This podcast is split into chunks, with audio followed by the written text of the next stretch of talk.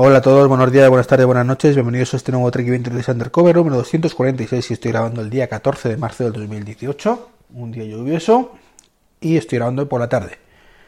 Sé que no es lo habitual, pero bueno, he buscado un huequillo y, aquí estoy ya que he tenido una mañana bastante ajetreada. Y grabando un vídeo de que tengo previsto publicar la semana que viene seguramente sobre domótica y demás eh, contando también un poquito el tema de los COGIC, que os he hablado alguna vez. Así que bueno, ya os avisaré cuando esté publicado para que le echéis un vistacillo. Y es que bueno, hoy llevo un día de mucho ajetreo con, YouTube. He conseguido recolocar un poco el, podcast, el, perdón, el canal, ya que lo tenía asociado a mi nombre, Iván Alexis, en vez de Trek 23. Entonces, bueno, pues era un poco complicadete encontrarlo y, bueno, lo he conseguido después de preguntar por Twitter mucho y, demás. He conseguido crear dos canales, uno propio que no tengo canal generado ni nada, y el de Trek 23. Y ya de paso he metido también el de Tuos, que también estaba un poco por libre. Y es que tengo intención de darle un empujoncillo a, a YouTube. No sé si lo comenté el otro día, pero, pero bueno, me ha dado por ahí ahora. No sé, no sé si si lo conseguiré o no lo conseguiré. Eh, la verdad es que las cifras que te obliga a Google para considerarte mínimamente llamativo, pues supongo que cuando se superan, pues no, no es para tanto, pero a priori cuando estás medio empezando, porque realmente mi canal de YouTube tiene muy poquito movimiento, en algún unboxing puntual y cosas así, pues cuando, cuando estás en esa situación que te obliguen a tener mil suscriptores mínimo y 4.000 horas de vídeo reproducidas, mm, acojona un poquito, la verdad, ya comenté que se había cambiado la política un poco. Y bueno, no es el objetivo ganar dinero con esto, como no lo es con prácticamente nada de las cosas que hago así, pero tampoco perder más de la cuenta. Y bueno, si todo eso ayuda un poquillo a sanear las cuentas a fin de mes, pues mejor que mejor. Pero ya os digo que, jamás se cobra nada de YouTube y dudo mucho que lo consiga. Pero bueno, vamos a intentarlo. Igual que he recolocado un poquito el blog y demás. Así que bueno, mañana ajetrada por estos motivos. Y, nada, por eso no he podido grabar el podcast ayer porque no hubo tema. Y hoy por, por esos motivos. Bueno, la buena noticia, por cierto, es que el brazo parece que ya empieza a estar mejor. Así que muy probablemente la semana que viene ya vuelva a incorporarme al trabajo, o incluso puede que este viernes, según cómo me vea mañana el, médico de la mutua. Así que buenas noticias para mí, significa que el vacío está bien. Malas noticias, entre comillas, para vosotros, que podré grabar menos. Pero bueno, no se puede tener todo. Por cierto, hoy ha muerto Stephen Hawking, el físico teórico. Pues nos ha dejado. Esta mañana me he despertado con la noticia. La verdad es que es una cosa triste porque el hombre ahí le veías en su sillita ahí como podía. Pero lo cierto es que llevaba 40 años así.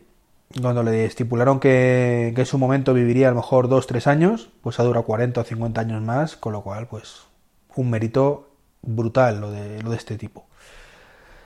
Sin duda una, una gran pérdida para la humanidad. Es de, esos, de esas personas que, que si vivieran mucho más tiempo y en mejores condiciones podrían hacer mucho bien para el ser humano, como en su momento pues otros grandes como Albert Einstein y demás. En fin, que, que me voy, que me voy del tema. Apple anunció ayer la WWDC 2018 en unas fechas que me gustan mucho, en teoría, y es del 4 al 8 de junio. Eh, tendrá lugar en San José, y como digo, del 4 al 8 de junio, y me gustan las fechas. Lo primero, porque el día 4 coincide que es mi aniversario. Y eso, bueno, eso es positivo y negativo a la vez. Que estar de keynote en un día de aniversario es peligroso para la familia. Pero bueno, ya hemos llegado a un acuerdo porque además creo que ese día libro. Entonces es un lunes que no trabajo, así que podré hacer las dos cosas. Podré ver la, la keynote en directo y después, bueno, pues irme a celebrar mi aniversario con mi mujercita. Así que todo guay. Un segundo, que voy a toser. y es que sí, ya os comenté en el último podcast que estaba tardando en ponerme malito. Y bueno, eh, salí también ayer. bueno, realmente fue antes. Ayer por la mañana, sí. la noticia de una presentación nueva de, de Fitbit, que es un poco lo que quería comentaros en este podcast, a pesar de que me enrollo como las persianas con otros temas. Ay, se me olvidó deciros, salió ya el podcast ayer, el podcast largo de en el que hablaba con con Sansa Tweet de, de Smartwatch. Echar un vistacillo, si no estáis suscritos, eh, suscribiros a ver qué os parece. Como digo, salió noticia de que Fitbit había lanzado un nuevo smartwatch, lo ha llamado Versa, y me produce sensaciones encontradas, como comenté ayer por Twitter. Es el típico producto que si no existiera el Apple Watch, me plantearía, me plantearía. Pero que dado que existe el Apple Watch, eh, no me hace, no me llama lo suficiente como para ni siquiera planteármelo. Y me explico. Lo primero, el diseño es muy parecido al Apple Watch. Para lo bueno y para lo malo. si te gusta el Apple Watch, el Versa está muy bien. Es un poco más deportivo, ¿de acuerdo? Pues solo tienes correas deportivas, creo que no, porque es enfocado al deporte, como todo lo de Fitbit. Y eso sí, tiene cuatro días de autonomía. Así que en ese aspecto, chapó. Tiene pantalla color, pese a tener eh, cuatro días de autonomía, con lo cual chapó también. No es de alta, alta, resolución como la de Apple Watch, ¿de acuerdo? Pero está ahí que está muy bien. Eso sí, no lleva GPS. Con lo que eh, no tiene ningún tipo de independencia del móvil. Es cierto, es cierto que el GPS en el caso del Series 2 y el Series 3 es un poco absurdo en la mayoría de casos. ¿Por qué? Porque lo he dicho muchas veces. Yo jamás iría a correr o a montar en bicicleta sin el sin el reloj. Perdón, sin el reloj, no, sin el, el iPhone. Directamente no me lo plantearía. Si no puedo recibir llamadas.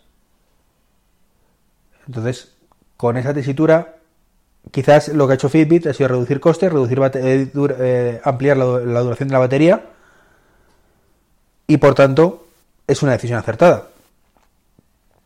Yo, como ahora tengo la mentalidad ya de que quiero un reloj completamente independiente, pues esta opción no me convence nada. ¿Qué más? Pues eh, por lo que dicen, se nota más ágil que el Ionic. El Ionic era la versión anterior que tenía. Y, en este caso, bueno, pues tenemos un reloj que va más fluido, con lo cual bien. Bien, porque además es más barato, como comentaré al final. Claro, llegamos al tema de notificaciones. Las notificaciones resulta que solo funcionan con Android. Podemos recibir notificaciones en iOS también, pero no responderlas. Eh, Fitbit echa la culpa a Apple. No discuto que sea culpa de Apple. No voy a discutirlo. Probablemente sea culpa de Apple. Pero la realidad es que para el público de iOS esto le hace perder mucho interés, como en mi caso. Tiene 2,5 GB para música.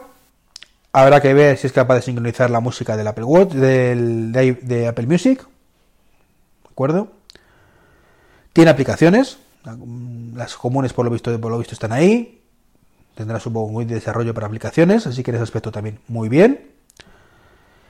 Viene con Fitbit Pay, que está muy bien, si no fuera por el detalle ese que he comentado antes, vamos a ver, está muy bien que tengas Fitbit Pay, pero si ya tienes el tienes obligación de ir sí o sí con el teléfono cerca, le pierde un poco de atractivo. También es cierto que eso lo mismo pasa en Apple, perdón, el, micrófono, pasa lo mismo con, con Apple Pay en el Apple Watch. Yo soy el primero que siempre digo que es mucho más cómodo. Y lo es. ¿Vale? No estoy diciendo que no sea así. Pero, lo mismo, si estamos enfocándonos a ir solo con el reloj, tener Apple Pay en el reloj es vital, tener GPS en el reloj es vital, tener LTE en el reloj es vital. Con Fitbit no tenemos nada de eso. Pero bueno, está bien que lo tenga. Fitbit Pay, por cierto, que en España funciona con el Santander y con, con la tarjeta Carrefour, la Carrefour Pass. Así que únicamente es como volver al pasado de Apple Pay de hace unos meses. Pero bueno, está, está bien, por algo se empieza. Y todo lo que se ha pagado con el reloj, si es tan cómodo que no lo he visto nunca como el Apple Watch, chapó también para Fitbit. Y está disponible el mes que viene por 200 pavos. Como digo, sensaciones encontradas. Eh, sé que critico cosas que alabo en el, en el Apple Watch. Soy consciente, como he dicho, el tema de Apple Pay y como el tema de GPS. Pero esas, sensaciones encontradas me, llevan a eso. Es decir, tengo un dispositivo que se integra perfectamente con el ecosistema, con la música, con la forma de pago, que además sé que poco a poco va a evolucionar hacia algo independiente. Esto no sería para mí. Ahora bien, si no existiera el Apple Watch y me presentaran algo como esto, pues ya la cosa cambiaría. Porque seguramente sería una de las mejores opciones para llevarlo en la muñeca. Así que sé que estoy diciendo una auténtica barra basada. Estoy diciendo por un lado blanco, por otro lado negro y por otro lado gris. Soy consciente. Por eso os decía, tengo sensaciones encontradas. Porque no tengo nada claro que decir de esto. Intento transmitir un poco todas las sensaciones, pero es complicado. Entonces, mis conclusiones es, si tienes un Apple Watch, esto no es una opción. Me comentaban por Twitter, ya, pero es que para la actividad deportiva es mejor el Fitbit. Vale. Venga, vale, aceptamos barco. Fitbit para la actividad deportiva es mejor. Sí, puede que, lo, sea. Pero yo mm, valoro la actividad deportiva eh, hasta cierto punto únicamente. La actividad deportiva a lo mejor un 15% del reloj. Yo valoro el conjunto. Entonces, como digo, en el conjunto, si tienes un Apple Watch, esto no es una opción para vosotros.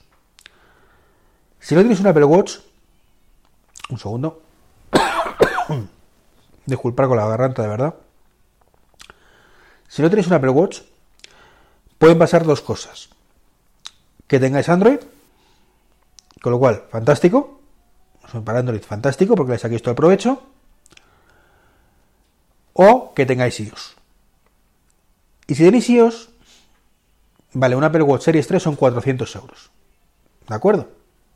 No vamos a discutir. Esto es mucho más barato, cuesta la mitad.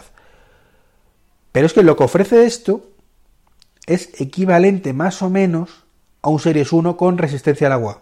Ojo, que esto tiene resistencia al agua y Series 1 no, ¿eh? Y el Series 1 se puede conseguir por 200, 200 y pocos euros eh, seminuevo. Entonces, si es vuestro caso que lo queréis para nadar, perfecto. Un Series 1, un Series 2 incluso por 250, 270 euros se puede conseguir también. Si queréis algo nuevo, el Fitbit Verse, eh, este, el... Ahí no me sale el nombre ahora.